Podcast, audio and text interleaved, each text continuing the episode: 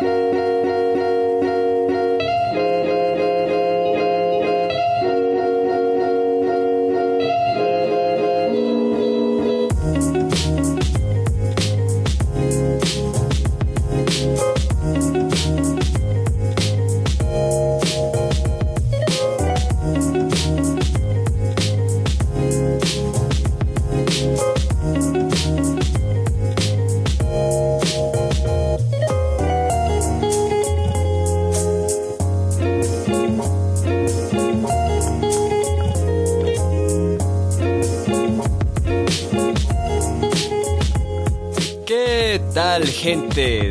de Lona? Yo soy Walter Rosales y esto es la edición número 218 de Arras de Lona. Estamos un sábado 6 de octubre de 2018 y nos reunimos de vuelta para comentar un evento que sería el tercero de la empresa New Japan Pro Wrestling en el año. Y estaríamos comentando lo que sería el evento de Fighting Spirit Unleashed ya digo, tercer evento de New Japan este año. En Long Beach, California, regresan al Walter Pyramid.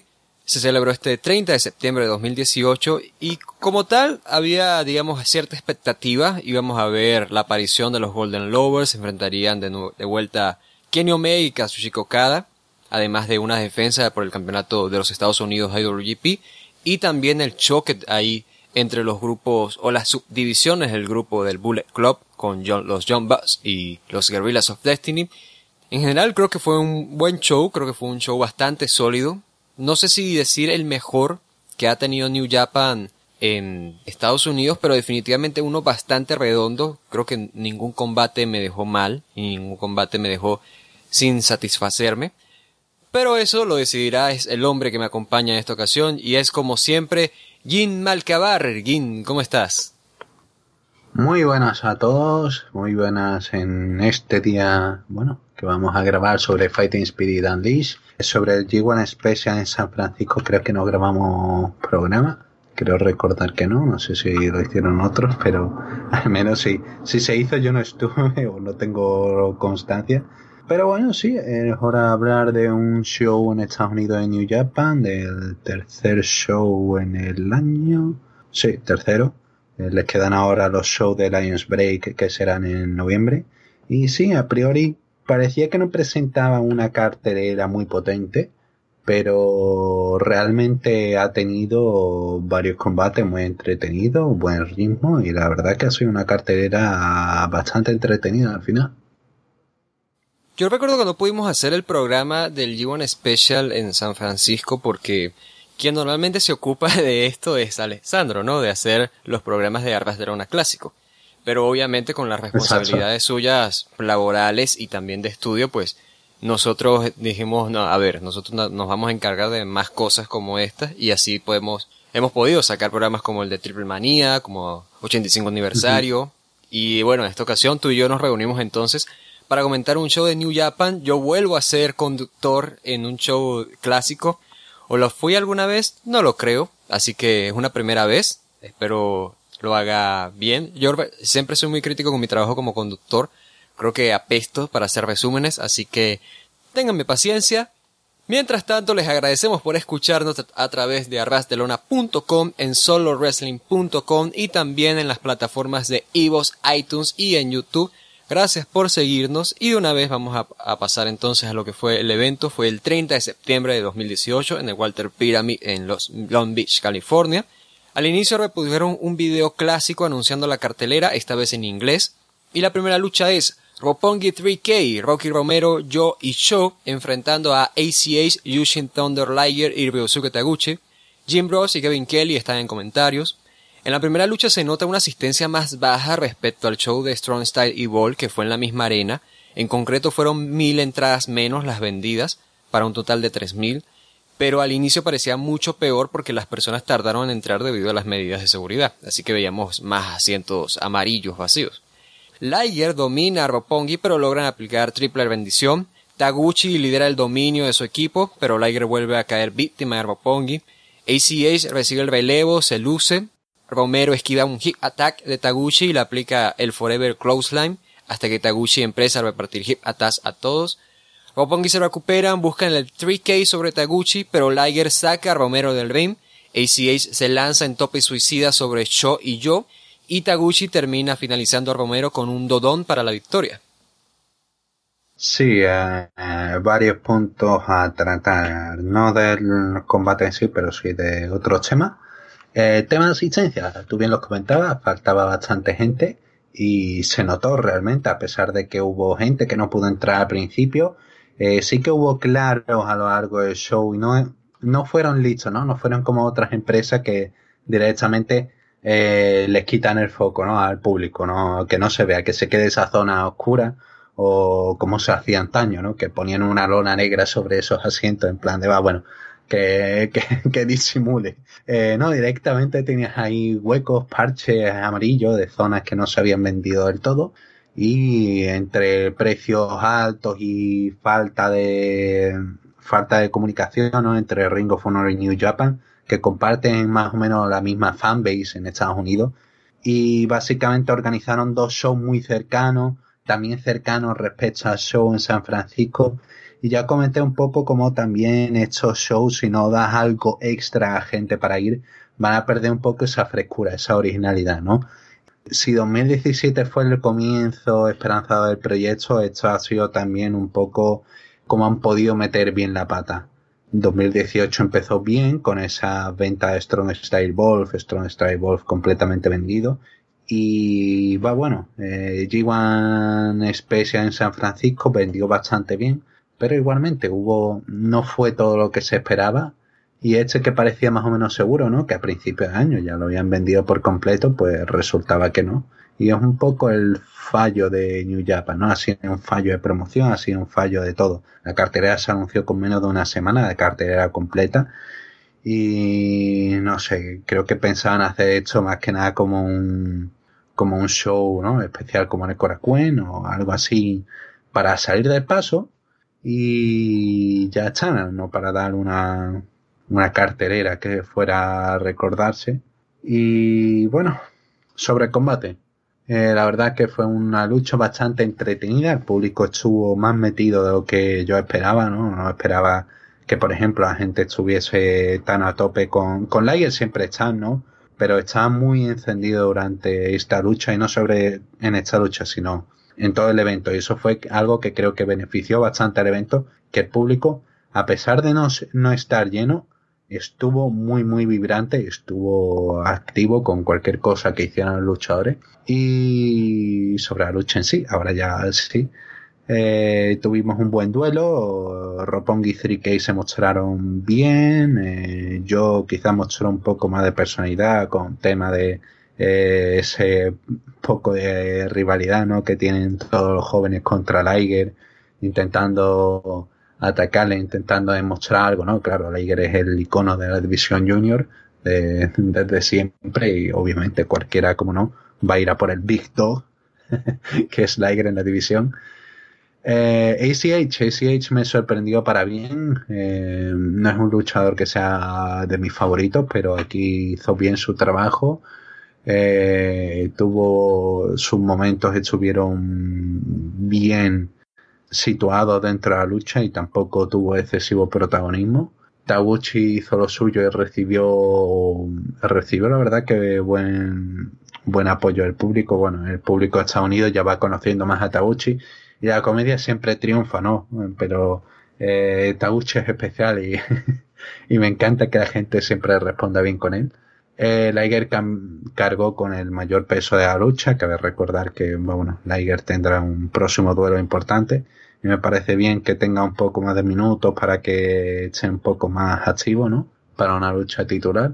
Y sí, en general un buen duelo para iniciar. Quizá la única nota negativa fue que el Dodón de Taguchi pues no se terminó de ver, ¿no? no cortaron, era un momento en el que ACH, creo recordar, había saltado hacia afuera del ring, había hecho un dive y en ese momento aprovechó Taguchi para aplicar el Dodón y no se vio muy bien, se vio nada más que el final del Dodón y va bueno, lo único negativo que parece que la producción no estuvo a la altura no lo he escuchado en inglés, no puedo opinar a ver qué, qué tal fue la combinación entre entre Barnett, uy, entre Barnett, entre Jim Ross y, y Kevin Kelly, pero no he escuchado malas críticas, he escuchado que, bueno, Jim Ross hizo algunos de sus comentarios, ¿no? Un poco eh, desnortado, un poco fuera de, de órbita de lo que es New Japan, pero Kevin Kelly es un grande y seguro que, bueno, es que digo, no, no lo he escuchado, no puedo asegurar, pero lo, que me han comentado gente que han visto el show, que eso, que hizo un buen trabajo, así que, en fin, un buen opener, producción más o menos decente y seguimos con la cartera. Muy importante señalar eso de que el público, a pesar de que fueron mil personas menos, por lo menos, aún así está bastante encendido. Y de Kevin Kelly creo que ayudó bastante a Jim Ross en el sentido de que estaba contando mucho sobre los personajes de New Japan de los cuales Ross no estaba completamente seguro y, no era tan familiar. Pero a la segunda lucha pasamos entonces. El Bullet Club, Chase Owens y Hatman Page enfrentaron a SoCal Uncensored, el CU, Christopher Daniels y Frankie Kazarian. Hay intercambios individuales hasta que CU dominan a Owens. No digan CU cada vez que yo diga CU, por favor, en sus cabezas quien logra dar el relevo a Page y aplica su dropkick con moonsault sobre ambos, cánticos de This is Awesome muy tempranos. Bullet Club dominan hasta que un backcracker a Owens permite el relevo a Daniels. Daniels puede con Owens y Page, pero sus conteos quedan en dos. Daniels busca el best moonsault ever sobre Owens, pero este se resiste y permite que Page entre y aplique el Lariat. Page se lanza en Shuri de Star Press desde el filo del ring hacia afuera sobre Kazarian, pero Kazarian lo recibe con Codebreaker y finalmente eh, CU terminan a Owens con el Best Melzer Ever para el conteo de tres. La verdad que va bueno, un poco al hilo de lo que estaba hablando antes, se me olvidó comentar que eso que quería ver otra vez participar a, a Taguchi con ACH para la Super Junior Tag League. en este caso me gustaría ver mm, a, bueno, a SCU, a The Addiction, me gustaría verlos participar en la World Tag League un equipo muy completo, Kasarian es muy, muy buen talento, quizás le falta un poco de carisma, pero es lo que completa Daniels, porque Daniels es un luchador completísimo, es magnífico ese hombre. Y aquí, pues bueno, tuvieron otra lucha, la verdad que bastante entretenida, que sirvió para encender al público, el público muy metido con SU, ¿no? Con, con este grupo de, de Ring of Honor y la verdad creo que en esta lucha los que más brillaron fueron sin duda alguna Daniels y Page. Un trabajo fenomenal el de Page, quizá eh, fue el más destacado del combate.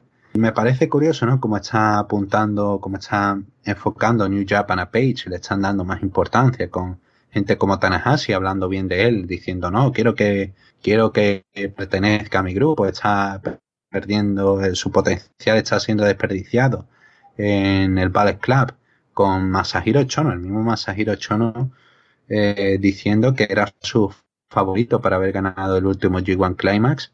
Y sí, algo tiene Page, punto de carisma, presencia física. Y aquí, va, bueno, sin duda alguna hizo un muy buen trabajo, tuvo muy buenas secuencias, sobre todo con Daniels. Y hay un momento que me hizo mucha gracia, que era el, va, bueno, el típico shooting star press, ¿no? Que hace Page desde el felo de ring hacia afuera eh, lo hizo contra Kasarian y Kasarian lo recibe con un codebreaker, ¿no? Con la doble rodilla. Lo que pasa es que ese spot, por cuestión física, ¿no? Solamente lo pudo ver una parte del, una parte del estadio y va bueno, los que estuvieran en zonas más altas, porque realmente muchas otras se lo perdieron. Y no sé, fue un momento que me pareció, me hizo gracia por eso, un spot así espectacular que no ve apenas, solamente ve un sector del público. No sé, me parece curioso, cuanto menos.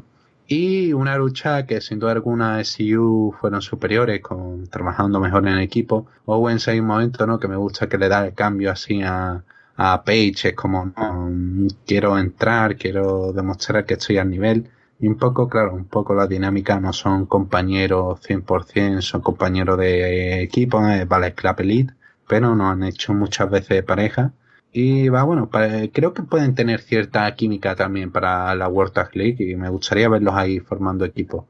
La verdad que pueden hacer algo interesante. Owens es otro talento que ha mejorado mucho, mucho, mucho desde que llegó, desde que llegó con aquella invasión, ¿no? De NWA a New Japan y finalmente se terminó quedando. Y sin duda alguna una sorpresa muy grata. Y nada, buena lucha y con el público bastante metido y a la, y a la siguiente. La siguiente lucha es Chaos, Hiroki Goto y los Best Friends, Chucky T y Beretta enfrentan a Flip Gordon, Jeff Cobb y Chris Sabin. Cobb lleva algo de spoiler en su cintura con el campeonato de televisión de Reign of Honor. Los seis luchan todos en el ring desde el inicio con los de Reign of Honor teniendo el dominio. Best Friends hacen sus combinaciones y buscan abrazarse, pero Cobb es muy abuchado al golpearlos con un par de clotheslines. Best Friends logran abrazarse y tras un par de topes, que ellos logra cementar su dominio. Sabin sufre pero logra abrir paso a Gordon quien entra y se ve bien frente a los Best Friends y para tener unos intercambios con Berbeta. Goto y Cobb reciben los relevos y miden fuerzas con Goto saliendo mejor parado con larias y suplexes. Busca el, el GTR pero Cobb lo bloquea y se recupera. Chucky entra para hacer frente a Cobb. Berbeta lo apoya pero Cobb logra aplicarle suplexes a ambos. Best Friends responden y Chucky aplica Pile Driver a Cobb pero Gordon y Sabin rompen el conteo. Chucky se lanza en Moonsault sobre Cobb, este lo esquiva y tras un Wrath of the Islands consigue la victoria y luego de la lucha Goto y Cobb se retan en el ring pero Goto se retira sin enfrentarlo. Eh, sí, empezando a comentar la lucha, la verdad que fue un, un duelo por equipo bastante interesante y que realmente fue muy entretenido, sobre todo brillando la presencia de los Befres, ¿no? De Trent y de, y de Chuck. Sobre todo Chuck Taylor, creo que fue, mm, como en la lucha anterior dije que Page fue el, que más destacó, ¿no? Aquí fue sin duda alguna Chuck. Cada vez que estaba en ring estaban pasando cosas, había más desarrollo de la lucha. Bastante interesante. Goto, dentro de todo esto, hubo algunos momentos que siguió con esta intrahistoria con Cobb, ¿no? Que tienen desde que lucharon por el, bueno, Cobb le retó por el campeonato Never hace un par de meses para en ese show de G1 Special en San Francisco. Parece que todavía tienen un poco de rencilla. Cabe recordar de que eso, creo recordar que ambos estarán en Lions Break. Creo recordar que ya han anunciado un par de combates, no recuerdo si ya estaba Cobb programado, pero bueno, podría darse esa lucha ahí. Y Cobb pues nada, exhibiéndose un talento muy bueno por el cual muchas empresas han intentado fichar y finalmente no tiene acuerdo con Ring of no está firmado, no hay talento de Ring of de manera exclusiva, etcétera, etcétera, sino que está apareciendo más con Ring of Honor y espero que esto llegue a un acuerdo finalmente, eh, un talento magnífico, que vaya, aquí se pudo ver un poquito de lo que es capaz y mm, me encanta, sinceramente, me encanta Cop. Eh, Flip Gordon tuvo buenas secuencias, un par de intervenciones nada más, me parece bien, así cubren un poco el resto de carencias que tiene. Me encantó mucho el momento en el que coge Chuck, ¿no? Y va a aplicar el suple y dice, voy a aplicar un suple en serio. Y no, no puede mucho con Cop y llega a Trent a ayudarle en plan de venga, así, eh, amigo, te voy a ayudar. Sí, poco más que decir. Un buen duelo que siguió manteniendo al público entretenido, ¿no? Más, más metido dentro del show. Y me hizo gracia una frase final, ese careo que tienen Goto y Cobb, que Cobb, cuando Goto ya se está yendo del ring, le dice, Where's your belt? ¿Dónde está tu cinturón? y claro, hay un poco, ¿no? Esa rencilla que mantienen los dos.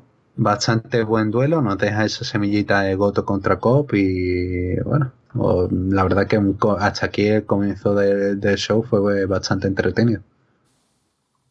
Seguimos entonces con una lucha de tríos. Suzuki Gun, Saber Jr. y Killer Elite Squad, David Boy Smith Jr. y Lance Archer enfrentaron a los ingobernables de Japón, Tetsuya Naito, Evil y Sanada. Suzuki Gun atacan por sorpresa y vemos los intercambios entre Evil y Saber dentro del ring que permite a los ingobernables el dominarlo. Killer Squad no tardan en hacerse con el relevo y luchan con Evil y Sanada mientras que se, se deshacen de Naito fuera del ring. Smith castiga a Sanada en su pierna y hace manerismos de Hulk Hogan para provocar al público. Sanada logra dar el relevo a Naito y este controla a Smith para hasta haberse superado en número con Archer interviniendo. Naito echa a Smith del ring y eh, Evil y Saber, eh, quienes ahora son quienes ahora entran a luchar. Evil es más fuerte, pero Saber logra mantener a raya, ah, Dios mío, qué mal estoy. Lo logra mantener a raya con el llaveo hasta que Evil aplica un Fisherman Buster que lo detiene. Los ingobernables se reúnen dentro para castigar a Saber. Naito y Sanada se lanzan sobre Killer Elite Squad fuera. Evil busca su STO sobre Saber. Saber bloquea con tirabuzón, pero termina recibiendo Darkness Fall. Evil va entonces por su STO, pero Saber contrarresta con Rana y saca sus dedos de en medio mientras mantiene el puente con su cuello y así da conteo de 3 sobre Evil. Antes que nada, un pequeño apunte igual, te he buscado y efectivamente tenemos esa lucha confirmada de Cobb contra Goto en Lions Break, el proyecto de, bueno, de New Japan de establecer Lionsgate, pero una versión en Estados Unidos, ¿no? de ese territorio de desarrollo. Y hay confirmado para el día 10 una lucha entre Jeff Cobb y Hiroki Goto. Y para el día 11 tenemos una lucha entre Kenny Omega contra Debbie Finley. No por el campeonato, una lucha sin el campeonato de peso pesado de WGP en juego.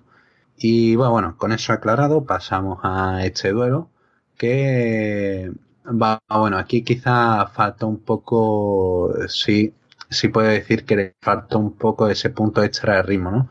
Pero igualmente fue bien recibido por el público, el público estuvo bastante con los ingobernables, con Zack Saber, con los momentos que tuvo eh, Naito.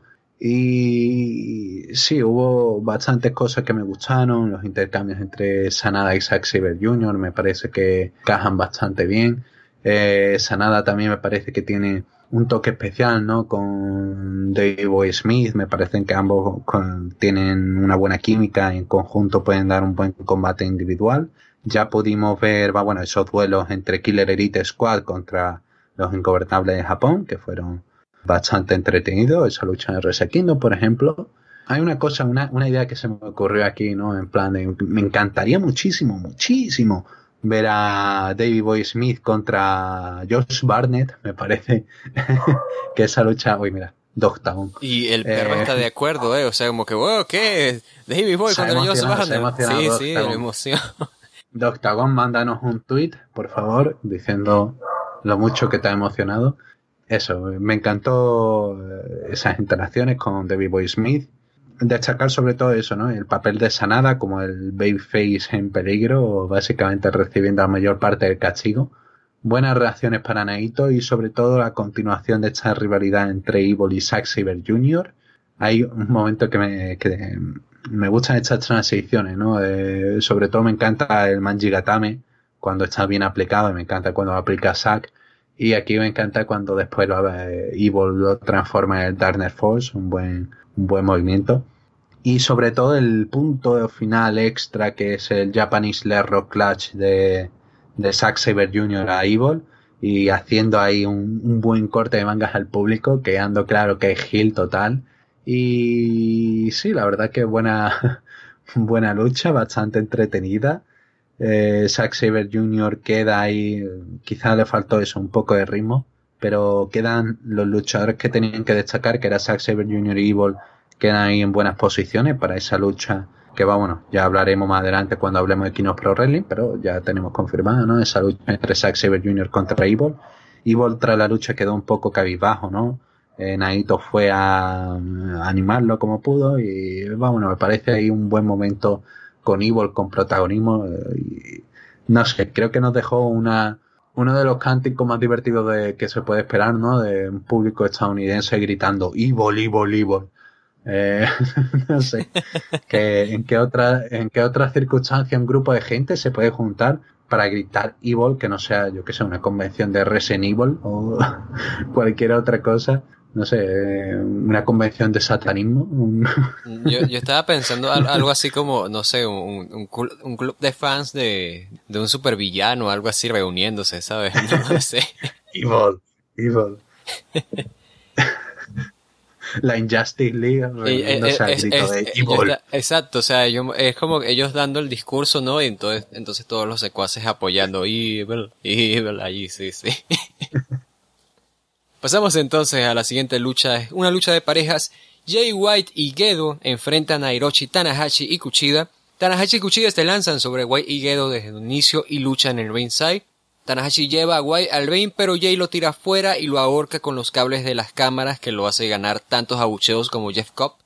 Con todos en el cuadrilátero, Gedo y Guay mantienen a raya a Tanahashi.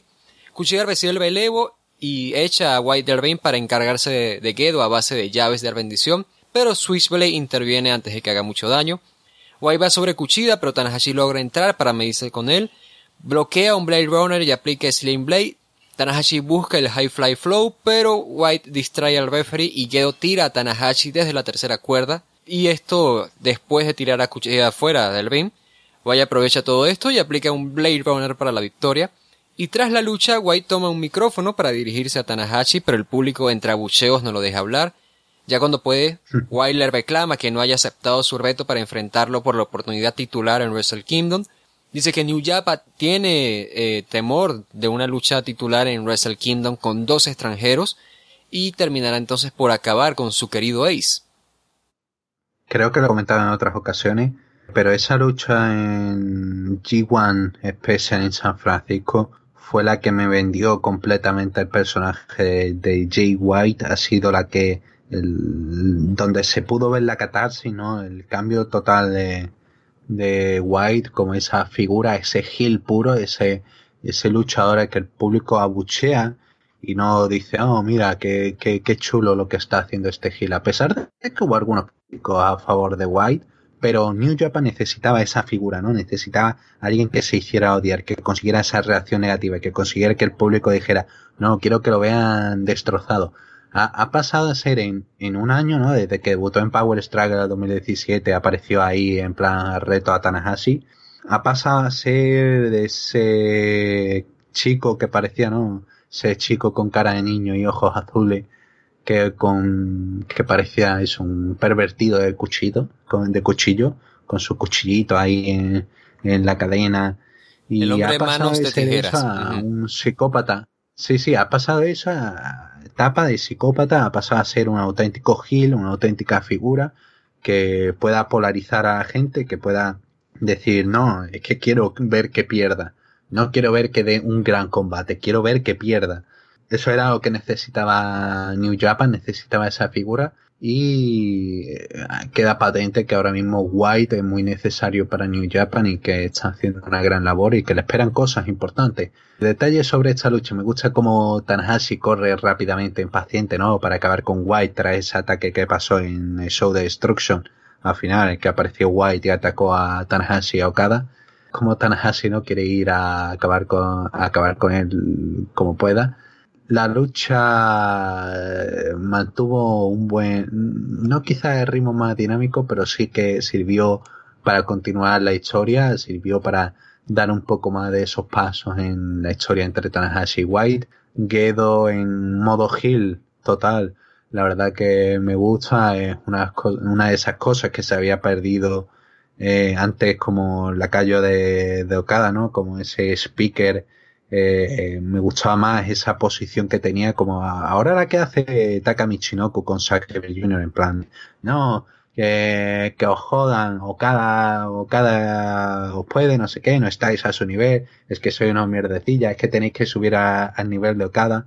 Y un poco más o menos lo que hace Taka, ¿no? En plan de, no, nadie puede con el Submission Master Zack Saber Jr.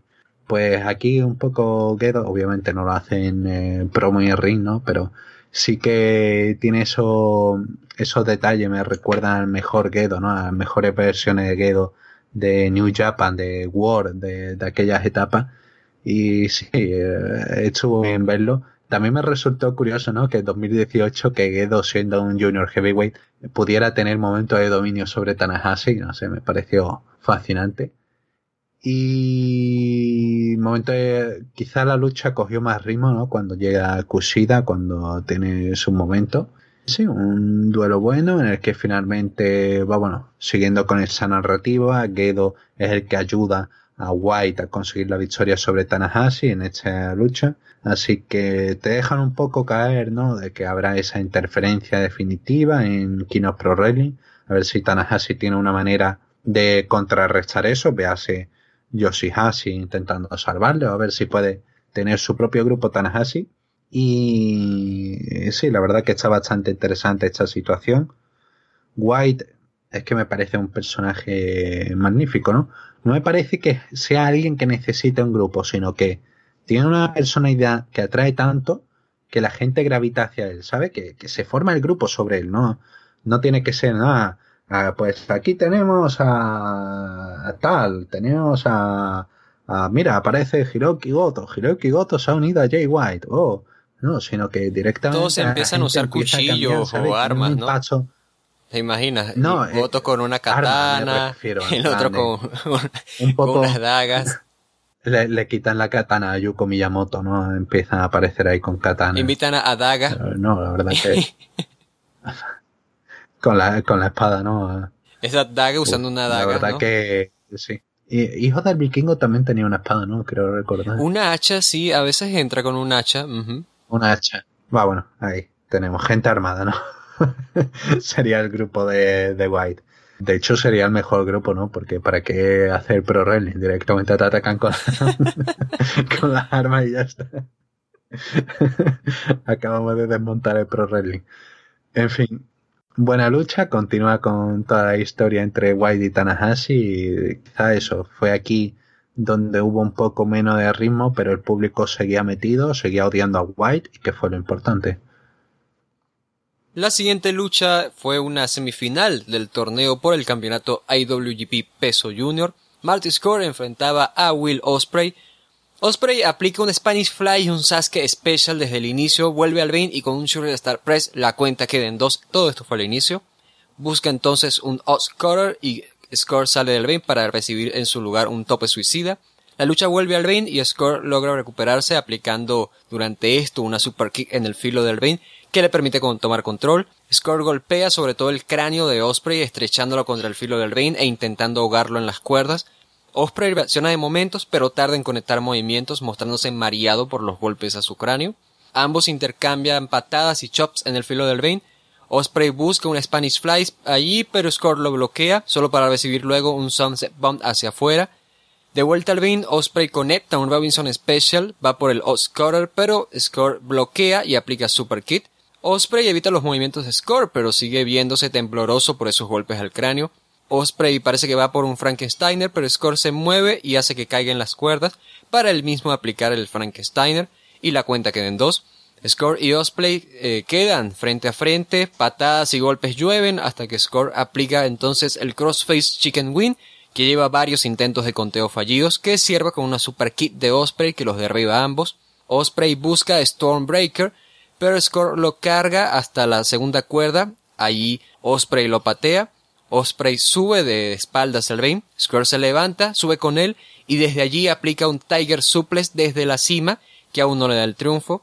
Y entonces Score termina golpeando a Osprey con un Laria, medio pack Spile Driver y lo termina con Graduation para así avanzar entonces a la final del torneo. ¿Por dónde empiezo por esta lucha? Hay mucha gente que la considera mejor lucha anoche. Ah, no me lo pareció a mí, pero igualmente me pareció un muy buen duelo. No, quizá no estuvo tan a la altura de esa lucha que dieron en Sakura Genesis este año. Eh, la de esa en la que Osprey casi se revienta la cabeza en, el filo del ring, no sé, creo que, creo que lo recuerdan, ¿no? Igual. Pues creo que estuvo un poco por debajo de esa, pero igualmente fue una buena lucha. El público estuvo muy metido con Skull, me sigue pareciendo fascinante, ¿no? Que alguien con el nickname de, The Villain eh, siga teniendo una reacción tan positiva y, haga tan pocas cosas que sean de villano. Es que la gente de verdad apoya mucho el mal, o sea, ves que entre Evil y The Villain, la gente, la gente es ruda aquí completamente. A la gente le encanta todo lo que sea de maldad. A tope con, con Team, con Team Bat, ¿no? En, WWE. Oh, Dios. Espero que alguien todavía recuerda a Team Bat. Claro, como olvidar al Team Bat y al eh, Team PCB, por favor. exacto, ¿no? A las Sorority Sisters, por favor. eran, para mí siempre serán Sorority Sisters. Bueno, eh, en, volviendo a New Japan, esta lucha, bueno, tiene tres partes totalmente diferenciadas, ¿no? Como buen encuentro tiene su narrativa, inicio, nudo y final. Inicio, la verdad que fue el mejor inicio posible, ¿no? Un inicio rápido, dinámico, en el que van directamente a por todo. Osprey demostrando al 100% por qué es Osprey con ese Spanish Fly, con ese Sasuke Special, como tú mencionabas y con Skur yendo a por lo básico que directamente mantener un estilo más agresivo y atacar con esos uppercuts. Después pasaron a una zona, ¿no? Más ese nudo, ¿no? De la, de la historia un poco más igualado con ambos tratando de atacarse a... Curiosamente, la mayor parte del daño que acumularon era más o menos la misma zona, ¿no? A, esa parte de la, la zona atrás de la cabeza, nuca, parte alta de la espalda, eh, sobre esa zona iban todo el castigo. Consecuencia, como tú comentabas, ¿no? Con Skur pisando la cabeza a Osprey ahí apoyado en las cuerdas, eh, fue magnífico. Y sí, la verdad que siguen ahí con ese castigo. Hay un momento ese Sunset Flip Bomb eh, que es un recuerdo no a Hiromu, pero que creo que lo aplica a Osprey fatal, ¿no? Cae, cae Skur sobre sus piernas y un poco el daño que se tuvo que hacer Skur y el daño que se tuvo que hacer Osprey, porque es que se ve como Skur le cae perfectamente. Hace una repetición, ¿no? Y se ve una repetición así de mm, plano eh, lateral y se ve cómo cae Skur en toda la rodilla, Osprey en la rodilla izquierda y no sé cómo pudo continuar la lucha porque Skur no es una persona ¿no? que, que pese poquito, pesará como sus 90 kilos y 90 kilos sobre una rodilla, un salto así, uff, podía haber acabado mal. Bueno, trabajo en ring muy bueno, me encantó mucho, siempre me encanta cuando Marty aplica el crossface chicken wing de la nada me parece un movimiento que eso que se puede aplicar en cualquier instante. Hay una secuencia que me gustó mucho que es un reversa que hace Osprey que totalmente en vertical gira a 360 grados, pega una vuelta completa. Eh, no sé si te acuerdas en el que, bueno, Skull lo coloca como un double arm DDT y, y Osprey es que da un giro por completo en aire. Me pareció magnífico, una, una buena manera de escapar. Hay una cosa que eché en falta, que fue más castigo a la zona de los dedos, ¿no? Eh, algo que es básico para Skull y que aquí no creo recordar que se vio en la lucha. Yo al menos no lo recuerdo, no creo que no estuvo en la lucha el tema de los dedos. No sé si tuvo al... yo creo al, al 90% creo que no hubo ataque a los dedos. Creo que no hubo ningún ataque a los dedos, pero a mí me pareció pues correcto. Te digo, adelantando ya mi opinión, creo que probablemente sí haya sido, bueno, no sé. Creo que en cuanto a luchas individuales, realmente fue mi favorita. Fue la única lucha individual de todo el evento, pero aún así, yo lo digo. Y creo que rescato bastante es lo que contaron de cómo Osprey estaba viéndose afectado por los golpes al cráneo. Eso no es algo que se ve siempre y creo que lo jugaron muy bien. Con Osprey aún así queriendo forzarse a sí mismo, queriendo hacer más. Y eso terminó por darle pues la derrota. Eh, me encantó el Tiger Suplex de Score desde la tercera cuerda, o sea, yo pensé que iba a morir, pero afortunadamente no fue así. Creo que fue un grandísimo spot, mucho más seguro que la Dragon Suplex de Omega a Okada. Y sí, eh, realmente, realmente creo que me, me gustó la lucha y me sorprende la victoria de Score, pero creo que por las condiciones y por el combate gana momentum de camino a su combate en contra de Cuchida. Sí, pero es que es eso, no sé, hay cosas que me faltan, pero igualmente es un combate muy interesante que fue bastante bueno porque te cuenta un poco esa historia, ¿no? Que han mantenido estos dos desde, desde que eran prácticamente mm, prácticamente dos nadie, ¿no? En Revolution Pro enfrentándose en 2016 y ahora dos años más tarde están aquí y están teniendo unos combates más destacados. Y un poco cómo avanza esa historia, ¿no? Cómo cada uno va avanzando, dando un paso hacia adelante, cómo Osprey consigue el, consigue innovar, ¿no? Con el Stonebreaker y Skull le sigue con el Graduation, ¿no? Una, un poco, esa historia se fue contando aquí, me, me gustó bastante, pero creo que en Sakura Genesis consiguieron eh, el equilibrio perfecto, consiguieron contarlo de una mejor, de una mejor manera, pero igualmente una buena historia, una buena rivalidad y sí, la verdad que queda ahí un escenario, ¿no? Que es Kushida contra Marty School. Que, bueno, ya comentaré un poco, pero no sé, me resulta curioso el resultado. La siguiente lucha es por los campeonatos de parejas IWGP pesos pesados. Los Young Bucks, Mac y Nick Jackson enfrentaron a los Guerrillas of Destiny, Tamatonga y Tangaloa, acompañados por Aku. Ritmo rápido desde un inicio con Tama y Nick frente a frente. Los demás se suman y los bots toman control echando a, Tanga fuera y dominando a Tama, pero Matt se muestra con problemas en la espalda a la hora y no puede quedarse luchando mucho tiempo. las aprovechan y Tanga aplica Body Slam a Matt fuera del ring, en ringside. Gervillas entonces arman una mesa fuera del ring, Tanga busca lanzar allí a Matt, pero Nick aplica Super Kit a Tama y evita el castigo a su hermano, logrando lanzarse en tope por encima de la tercera cuerda hacia Tanga. Nick queda solo contra los Gervillas en el beam. Mac intenta ayudar a Tanga, pero lo empuja desde la tercera cuerda y este cae directo en la mesa que viene armado. Nick Jackson queda a merced de Tama y Tanga mientras que Matt intenta recuperarse fuera. Nick reacciona con Super Kit a Tama y Moonsault hacia fuera para Tanga. Matt sube muy poco a poco al Bane, pero Tama evita el veleo. Nick bloquea el Bane Catcher de Tama y consigue dar el veleo finalmente a Matt, quien como puede derriba a ambos guerrillas. Saca a Tanga del Bane y dentro aplica Sharpshooter a Tama, pero su dolor en la espalda no le permite ir más rápido. Nick entra al ring y él sí logra mantener derribados a ambos guerrillas. Nick llama a la Super Kick Party y logran conectarlas, aunque Matt sufre al hacerlo. Matt carga a Tanga para el More Bang for Your Buck, tardando mucho en aplicar el Moonsault y quedando el conteo en dos. Nick ayuda a cargar a Tanga para el Meltzer Driver, pero al lanzarse de la tercera cuerda, Tama lo sorprende con Gun Stone. Tanga aplica entonces Samoan Driver a Matt, conteo en dos. Matt conecta Super Kiss, pero no resiste un Guerrilla Warfare que sale de la nada como si fuese un, un 3D y convierte a los Guerrillas of Destiny en los nuevos campeones de parejas IWGP pesos pesados. Muy buena lucha, la verdad que siempre pensé que estos dos equipos podrían tener una muy buena química.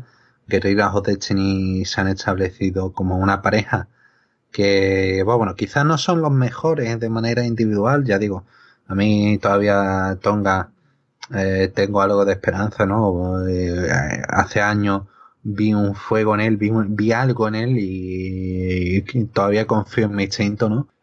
Y los bugs son enormes, que se, le, que se puede decir más de los bugs. Llevan tantos años a un nivel magnífico. Una lucha que quizá eso fue muy buena, pero no sé, quizás estuvo un poco por debajo de mi expectativa, quizás tenía expectativas demasiado altas, pero eso ya es cosa mía. Y me gustó, me gustó bastante la lucha, me gustó cómo empiezan cada uno con básicamente aclarando eh, cómo es cada, cada equipo, ¿no? En los primeros minutos y luego cómo ya empieza la historia de la lucha a desenvolverse cuando Matt empieza a dolerse de la espalda en ese spot, ¿no? En ese salto hacia atrás y a partir de ahí cómo eso termina condicionando el resto de la lucha, como G.O.D eh, va bueno, ese momento en el que tú comentabas cuando lo salva Tonga y lanza a Matt hacia afuera del ring contra esa mesa y básicamente lo dejan cao y el resto de la lucha es básicamente Nick intentando sobrevivir a Guerrilla of Destiny con todo lo que pudo y mm, sí, ver cómo al final Matt eh, sale y eh, entra en el ring, hace lo que puede le cuesta el sharpshooter, le cuesta el more bar from your back, le cuesta hacer todo y finalmente eso le termina propiciando la derrota del equipo. Eh, muy buen timing en muchas secuencias, se conocían perfectamente de timing en plan de precisión, eh, movimientos, etcétera, etcétera. Y, por ejemplo, ese Gun Stand que, que aplica la nada entra perfectamente Tonga, no tiene que quedarse normalmente que se vea a alguien no fuera o ya medio colocado en posición, ¿no? Tonga entra perfectamente natural y lo aplica de una manera perfectamente natural el Gun Stand. Y sí, la verdad que una buena lucha, yo creo que pueden dar algo de, de más nivel me parece que ahora mismo Guerrilla o Destiny pueden hacer cosas más interesantes que los Bucks, a pesar de que me hubiese gustado ver ese Killer Elite Squad contra John Bucks. Y un poco que se nos abre una etapa interesante, ¿no? Con varios equipos para esa World League. Me alegro porque Guerrilla o Destiny están dando bastante importancia, ¿no? Tienen que darle fundamentos a ese Ballet Club UG. Tienen que darle más victoria, tienen que hacer que luzcan fuerte y qué manera que derrota a uno de los mejores equipos de los últimos tiempos. Un combate que ya digo, tiene más virtudes que, que defectos. Me parece que todo lo que quería hacer salió eh, a la perfección. Creo, no sé, si me, se me acaba de venir a la cabeza, creo que esta es la primera vez que un título cambia de manos que no sea el de, esta, el de Estados Unidos en estos shows. Hmm, no ha habido cambio de los títulos juniors, ¿verdad? Que yo recuerde. Ah, no me suena. Junior, creo recordar que no. No me suena, así que en este caso sí, creo que sería el primer cambio de un título que no sea el de Estados Unidos en Estados Unidos. Eh, y salvo el Intercontinental, ¿no? Que, que se, se inauguró. Combate, Que tuvo ese inicio en Estados Unidos y que tuvo ese cambio en México. Pero no, aparte de, de eso, sí, creo que podría ser el primero. Ya digo, estoy hablando así de la nada, ¿no? Sin, sin datos. Pero no, me parece curioso, me parece un buen dato y me parece que por ahora están haciéndolo bien con Guerreros of Destiny. Este es un combate que sirve para afianzarlo, ¿no? Alejarlo de esa imagen que dieron en G1, ¿no? De que no podían hacer nada sin ser totalmente tramposos, sin dar una lucha, eh, sin poder desarrollar una lucha, ¿no? Siendo solamente, ¿no? Interferencia y más interferencia, ¿no? Aquí mantuvieron, hicieron trampa, pero mantuvieron más relajada y pudieron, permitieron que la lucha fluyera, permitieron que todo fuera dinámico y un muy buen duelo que tuvo al público metido y con cántico de GOD totalmente merecido. Me pareció una buena lucha, creo que la armaron bastante bien y obviamente es un resultado que comparto, pues el Bullet Club OG necesitaba una victoria de esta categoría sobre los Young Bucks para verse fuertes ante el Bullet Club Elite. Había dicho que la lucha anterior fue la única lucha individual del evento. Mentía, tengo una mala memoria porque la siguiente lucha es por el campeonato IWGP de los Estados Unidos Juice Robinson defendía en contra de Cody, acompañado por Brandy Rose. Cody evita el contacto al inicio, provocando al público hasta que empiezan con las tomas. Juice queda en ringside y Cody se lanza sobre él, pero Robinson lo atrapa con belly to belly suplex, aunque sin poder tomar dominio, luego de que Brandy lo distrajera y permitiera que Cody aplicara DDT invertida.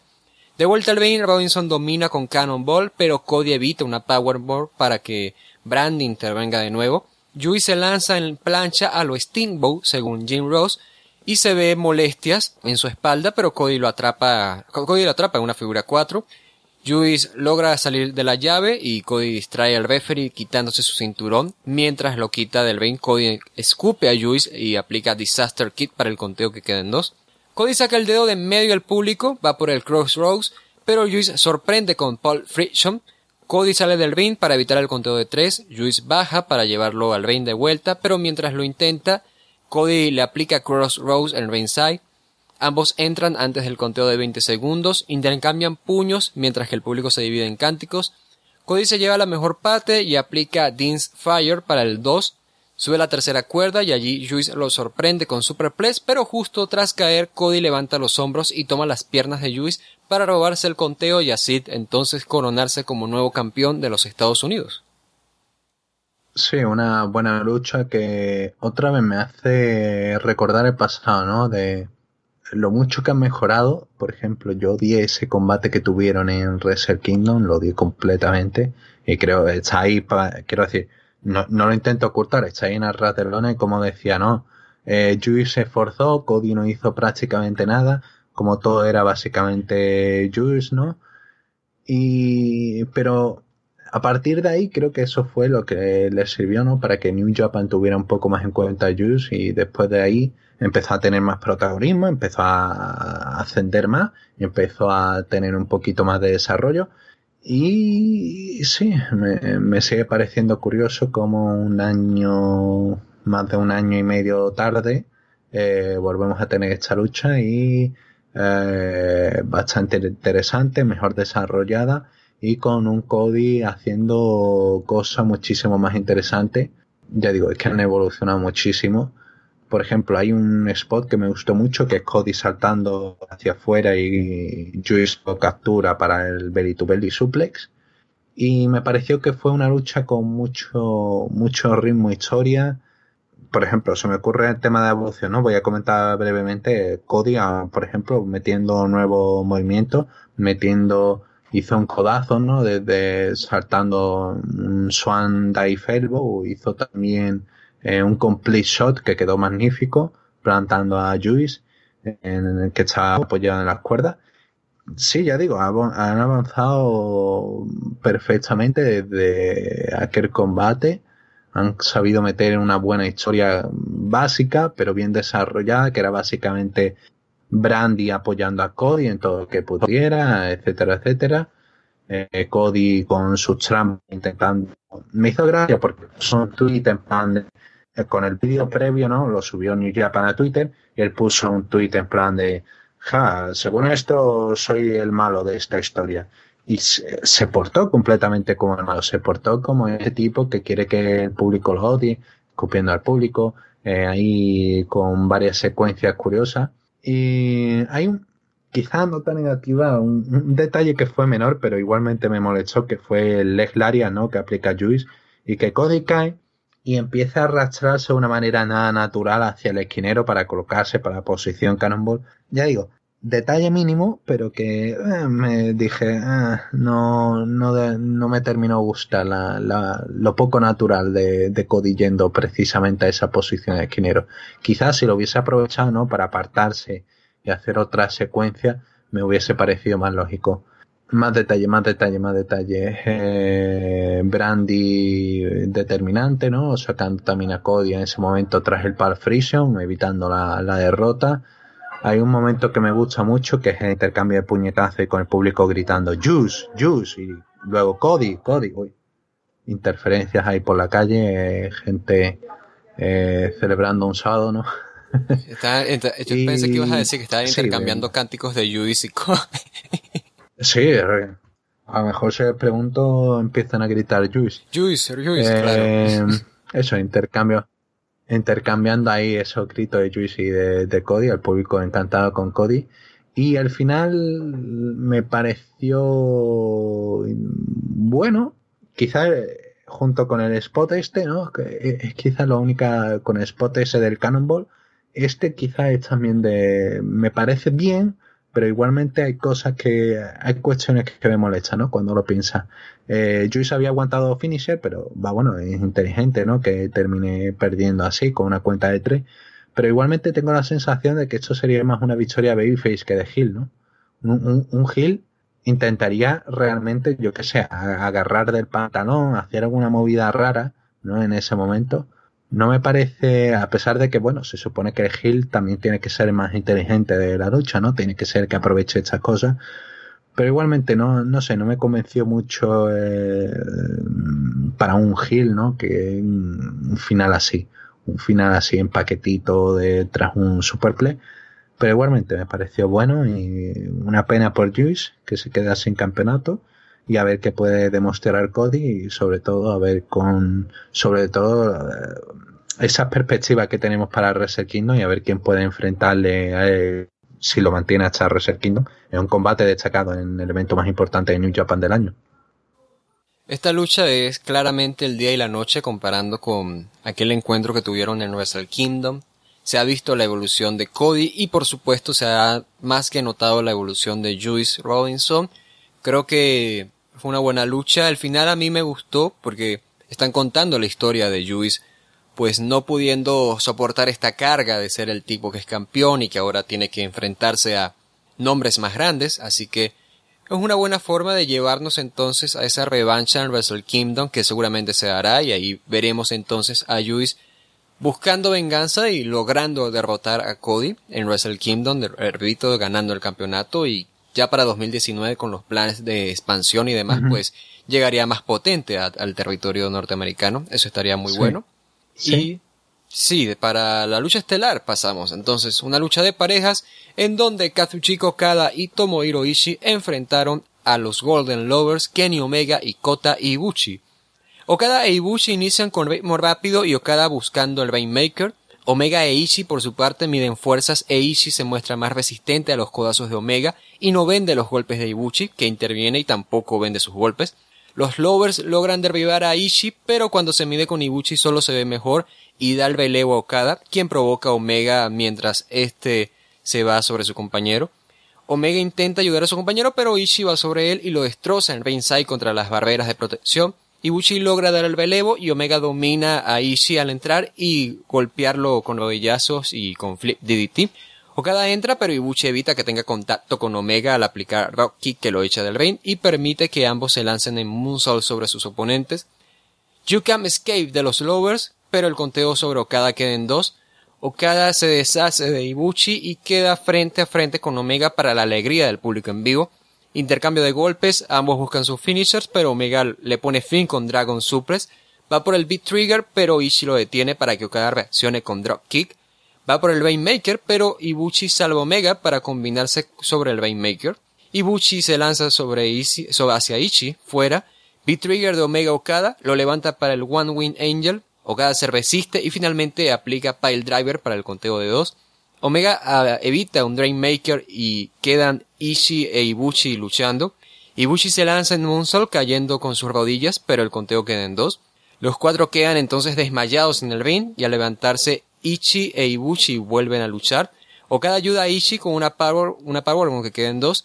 Omega tira Okada en el ringside y al volver conecta Golden Trigger sobre Ichi para salir entonces vencedores. Y tras el combate salen al ring Hanman Page, Marty Score y los Young Bucks. Omega toma el micrófono, agradece al público, lamenta que no haya sido una noche totalmente positiva para el Bullet Club, pero se dirige entonces a Ibuchi diciéndole que en su momento le prometió una oportunidad al título, por lo que quiere que ambos se enfrenten en King of Pro Wrestling, y antes de que responda Ibuchi, Cody aparece y propone aliviar la carga de ambos y demostrar que están armando su amistad, teniendo entonces una triple amenaza Omega acepta el reto para reescribir la historia de New Japan y así queda entonces pactada la lucha estelar de King of Pro Wrestling. Sí, una lucha que muy entretenida. Hace poco Okada hablaba para web de New Japan y decía como que quería dar combates que realmente se sintieran como New Japan, ¿no? Que no se sintieran más como otras empresas, cosas que se pudieran ver en otras empresas. Véase por ejemplo, algún combate que se pudiera ver en Super Car of Honor, en Ring of Honor, que se pudiese ver en alguna independiente, no, que se viese algo, que la gente de Estados Unidos viesen algo que realmente se sintiera como New, como New Japan. Y esto realmente fue como un, el main event, un show en el Korakuen previo a un, a un gran show de New Japan. Realmente tuvo esa sensación, pero quizá un poco más para algunos. Véase Dave Mercer que ha estos cinco estrellas. Quiero decir, ¿no? Mm, no sé, para mí cinco estrellas es un combate, ¿no?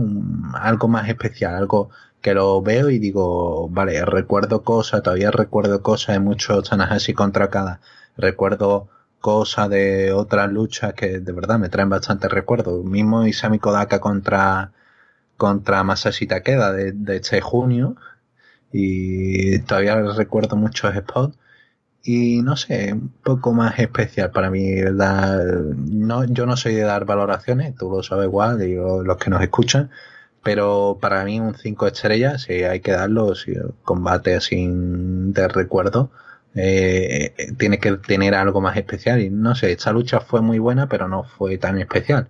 Hay detalles que me gustaron, hay muchos detalles, pero sobre todo lo bien que quedó Ishii en esta lucha que básicamente tres grandes figuras ¿no? de, New Japan, como son eh, Ibushi, Omega y Okada, que están en posiciones normalmente altas en la cartelera, y ahí está Ishii, alguien que eh, ya recordamos, no está a la altura de estos tres, porque siempre ha tenido un perfil más de zona media, zona media alta, nunca ha estado ahí en eh, esos main events, en esa gloria de tener un campeonato mundial pero siempre ha estado ahí en esa posición de calentar la zona para el combate más importante de velada.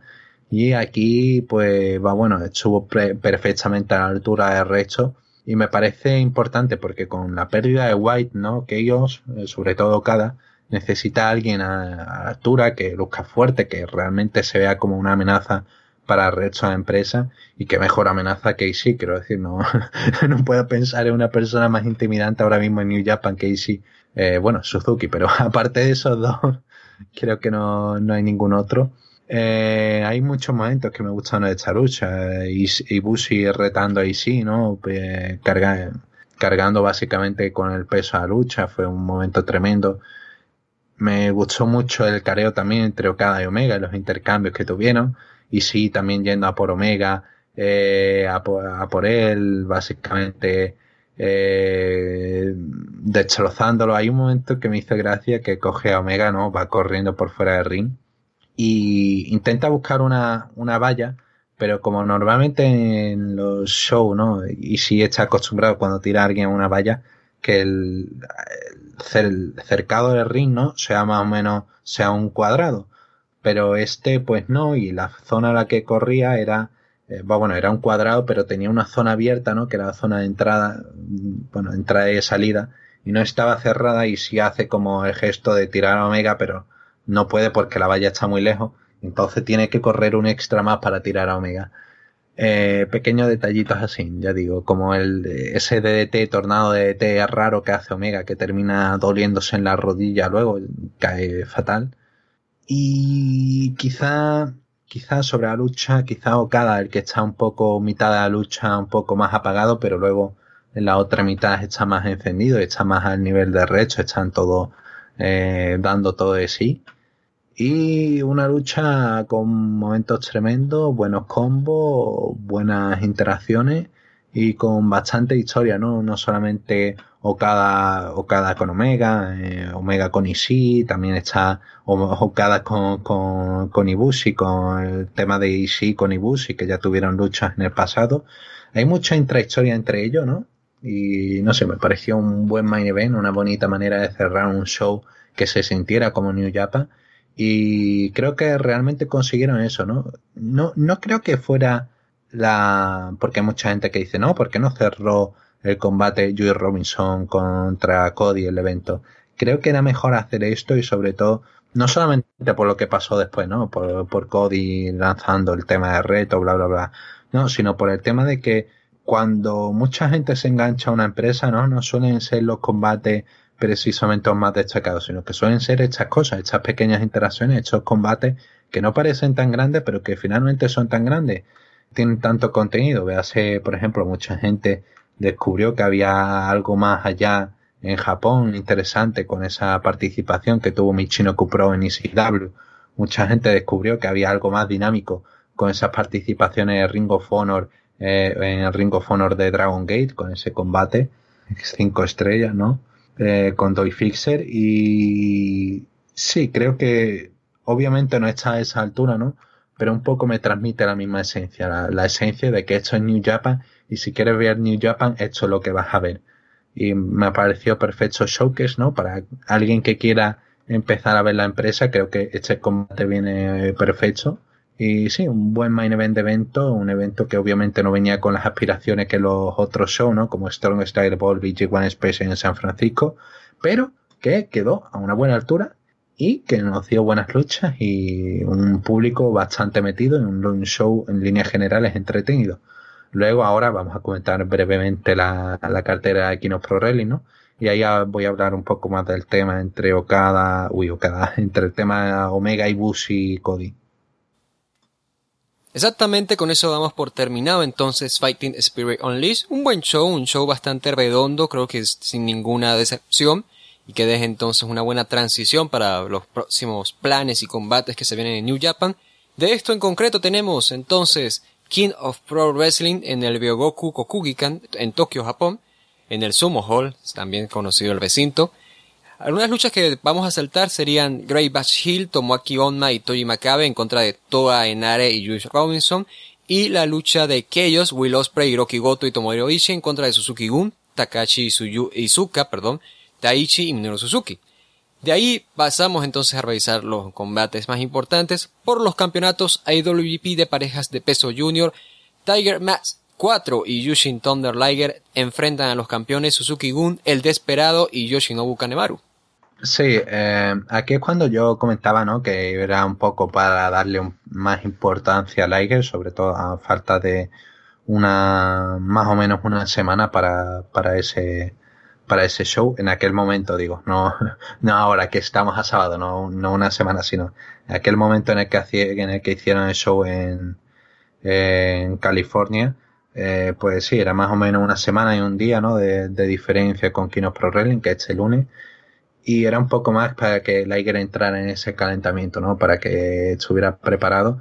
Me parece una buena oportunidad. Hacía mucho tiempo que no veía a Tiger Mask y a Liger eh, retando por los campeonatos de peso junior. De verdad que me encantaría que ganaran el campeonato y que volvieran a tener un reinado, ¿no? Como, como ya tuvieron. Me, me parecen que, que pueden combinarse bien, que hacen su parte tremendamente entretenida, pero me parece que finalmente esto va a ser un básicamente una defensa exitosa ¿no? de, de, de Esperado y Kanemaru. Espero cosas entretenidas y eso, espero que sea un buen combate y a ver contra quiénes serán los, los próximos retadores, que ya será para Power Struggle en noviembre, con esos ganadores de la Super Junior Tag League que van a salir. Y que va, bueno, que seguramente habrá algún anuncio en este show. Luego tenemos una lucha de 4 contra 4. El Bullet Club Elite, Chase Owens, Hatman Page y los Young Bucks enfrentan a el Bullet Club OG, Taiji Tamatonga y. Sí, otra lucha en la que entre estos dos, entre Bullet Club OG contra Elite. Sí, no espero ver grandes cosas, espero quizá de que ganen Page, eh, yo qué sé, Page cubriendo a Ishimori, ¿no? Y ahí tenemos justificado otra lucha por los campeonatos, por los campeonatos Never de trío. Y ahí tendríamos perfectamente Page, Nick y Matt, que ya han luchado anteriormente, ¿no? Han ganado, eh, creo recordar que ganaron el campeonato de Ring of Honor de tercia. Creo que sí, ¿no? Eh, recordarlo. Vaya, es que estoy hablando un poco Honor son los campeones Cody y los Young Bucks. Con Cody, pero anteriormente creo que eran los Han. sí, sí. eran los Han. Han, eh, los Han Bucks. Han Bucks, eso. Ahí está, creo que podría tener eh, una lucha entretenida para más o menos continuar la rivalidad y ver sobre todo eso, temas de empezar ya a separar los dos grupos y algún y que se vayan uniendo miembros a los Ballet Club UG, ¿no? Que termine un poco eh, definiendo esos, esos bandos y que haya alguna traición, algo interesante. Tenemos también una lucha de equipos que ellos, Sho, Yo, Toruyano y Kazuchiko Kada enfrentan a los ingobernables de Japón, Bushi Sanada, Tetsuya Naito y un compañero misterioso el cual será el nuevo integrante de los ingobernables ¿Quién podría ser Gin? ¿Quién? ¿Quién? ¿Quién? Las especulaciones apuntan a nombres. Tú me habías lanzado algunas sugerencias. Kai, Chingo Takagi, Pac. Pero yo espero que sea Chingo Takagi. Pero tú temes que sea Kai entonces. No, eh, lo de Kai es broma, ¿no? Es, buen amigo de Naito y Naito ha dicho que quería a alguien eh, desde hace bastante tiempo que estuviera en la empresa que ese era eh, un poco las pistas ¿no? del próximo miembro de Ingobernable. Y hombre, Kai es alguien que tiene bastante cercano, ¿no? Es del mismo grupo de, amigos que Naito, Ibushi, Shingo Takagi, eh, Yuko Miyamoto, todos esos son un grupo fuerte de amigos, periodistas, etcétera, de luchadores, hay mucha gente metida. Y sí, me parecería interesante poder verlo, ¿no? Y sobre todo, sería Sanada y Kai ¿no? Los, ex estrellas, los ex ace de Wrestle One, esas que iban a ser grandes estrellas, ¿no? Bajo el manto de Moto. Espero que, no se vuelvan a enfrentar a, en siete luchas otra vez. Sí, no, de hecho es que me parecería buen equipo, me parecería mejor solución, pero eh, no creo. Hay mucha gente que comenta que el perfil será un poco más de, ¿no? Como está organizada la lucha, dos luchadores junior y dos peso pesado. Entonces el, luchador tendrá que ser de, peso junior. Entonces, pues la gente está pensando, no, Hirai Kawato. Hirai Kawato que tiene un show en el consejo el domingo y que va, bueno, por tema horario es imposible que llegue o si llega tiene que cancelar ese show en el, domingo. Kawato, si no otra, alguna traición, alguien que aparezca, no sé, pues ahora mismo el, el estrecho se ha abierto desde Taichi hasta Yoshihashi, pero parece, parece que el que cobra fuerza es Shingo, ¿no? Que tiene mañana, domingo 7 eh, de octubre, tiene la última aparición con Dragon Gate, con esa lucha contra Bibi Hulk, y tras ello deja de ser luchador de Dragon Gate, y a ver si finalmente, pues eso, termina uniéndose aquí a New Japan como un compañero extra, por su apariencia y peso. La verdad que por su apariencia no lo consideraría peso junior, pero peso creo que está más o menos por esa zona, noventa y tantos kilos. Por altura también, más o menos bajito, así que va bueno.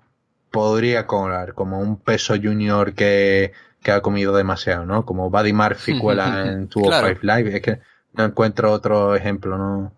Eh, que sea alguien pesado que esté luchando con luchadores eh, menos pesados en esa categoría y sí, vamos, Brian Case en la S Division.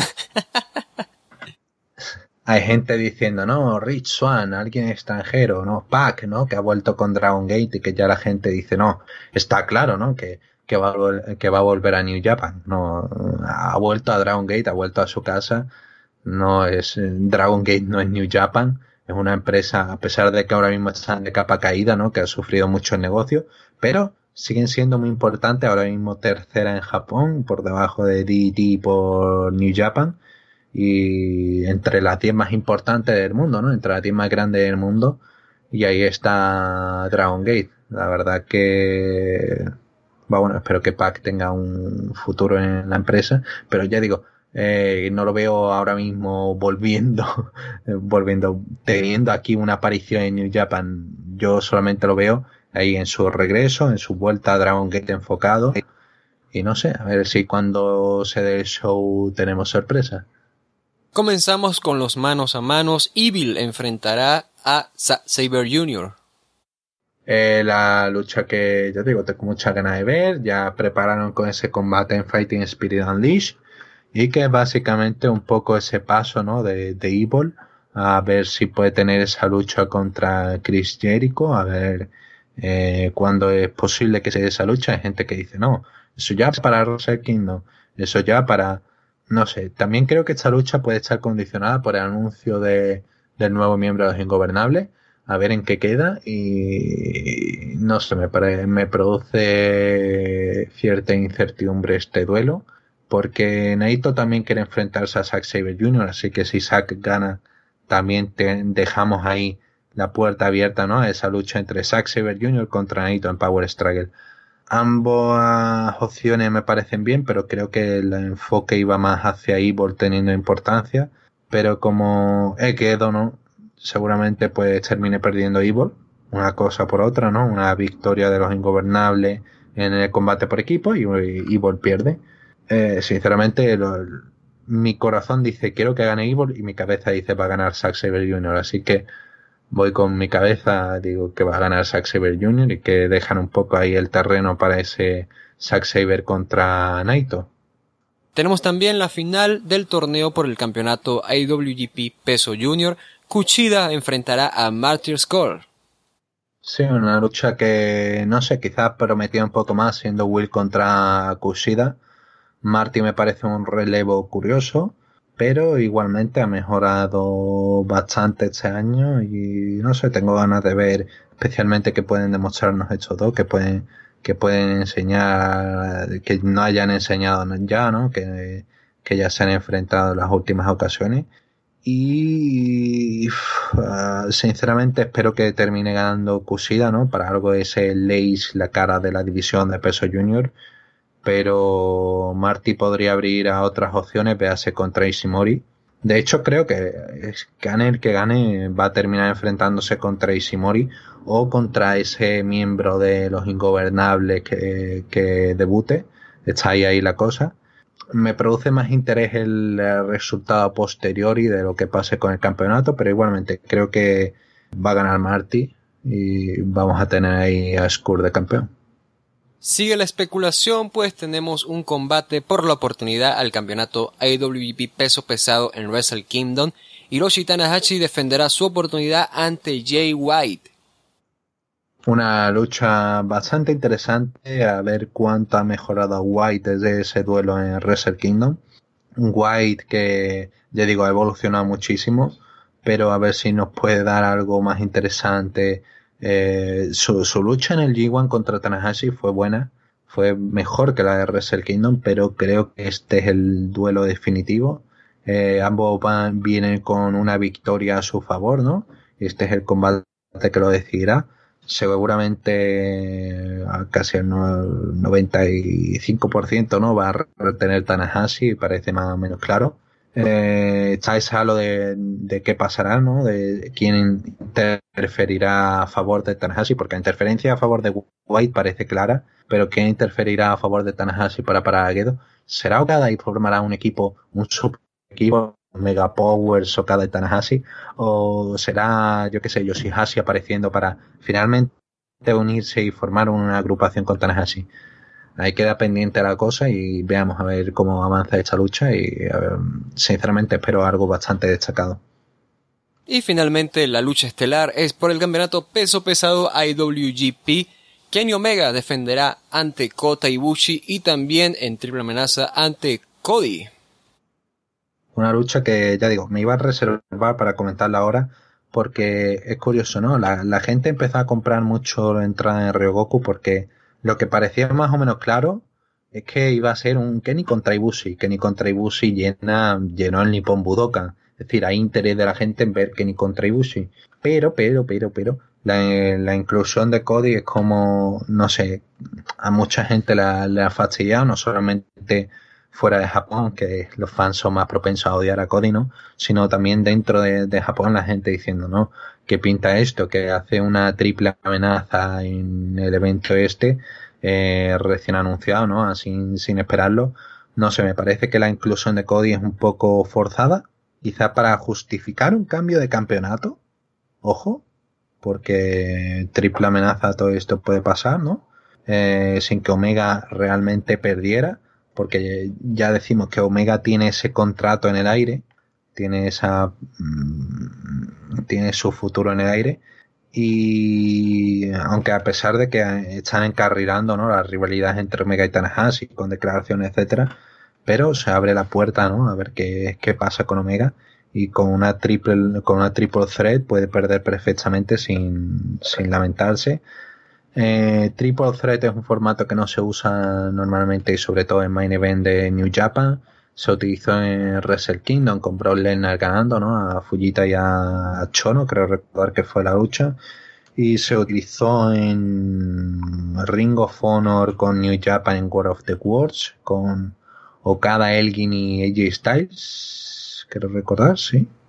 Y nada más, al menos en escena main event. Ya digo, hay otras como la de Loki contra Kota Ibushi contra Prince David, pero eso fue en el título junior, estamos hablando del peso pesado.